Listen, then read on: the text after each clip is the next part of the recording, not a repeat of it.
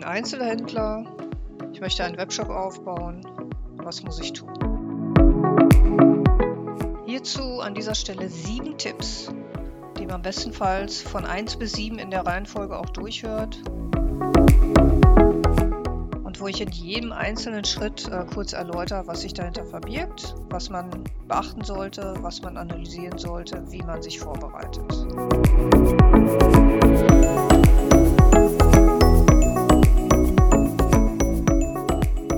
Beim vierten Tipp sind wir bei dem Thema, wie erreiche ich die KundInnen? Ja, meine Kunden bzw. Kundinnen ähm, befinden sich äh, natürlich digital in den Social Media. 70, 80 Prozent aller, sag mal, Leute, die im Internet unterwegs sind, äh, sind auch in Facebook. Dann gibt es die zweite Größe, das ist sicherlich Instagram. Also es ist definitiv empfehlenswert, sich dort wiederzufinden. Nur wer sich äh, schon mal ein bisschen mit ähm, Social Media auseinandergesetzt hat und wer es vielleicht auch privat für sich äh, in Anspruch nimmt, der weiß, ein Social Media Kanal oder eine Social Media Seite lebt von dem Content. Der Content muss ein guter Content sein. Ähm, wenn ich mich jetzt als Einzelhändler im Social Media ähm, betätige, dann muss ich einen Content liefern, der zum Beispiel die Probleme meines Kunden löst, der irgendwas Neues erzählt und der ähm, gegebenenfalls auch etwas Infotainment beinhaltet.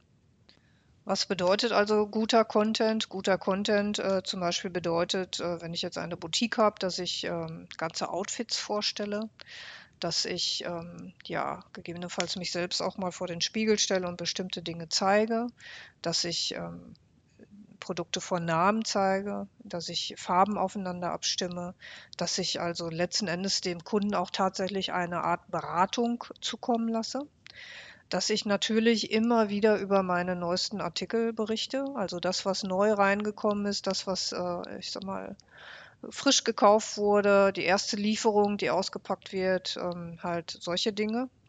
Und ähm, was eben natürlich auch dazu gehört, sind die Geschichten aus dem täglichen Leben. Der Kunde interessiert sich im Social-Media-Bereich dafür, was geht ab. Das ist so die Überschrift von allem.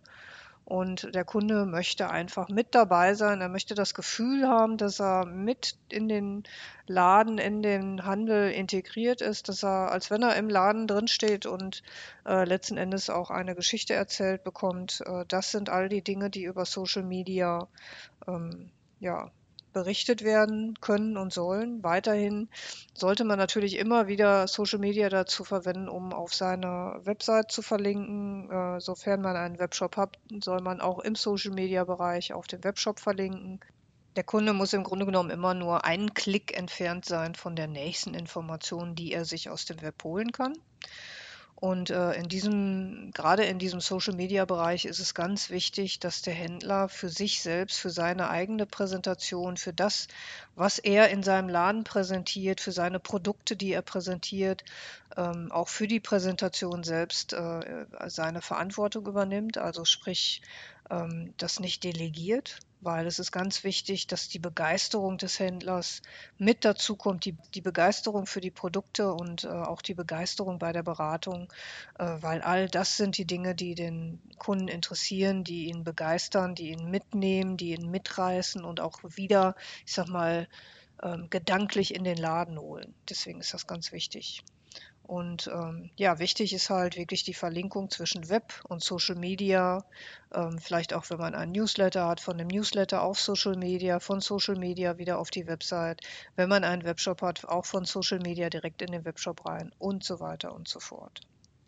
Ja, so viel zum Thema, wie erreiche ich meine KundInnen.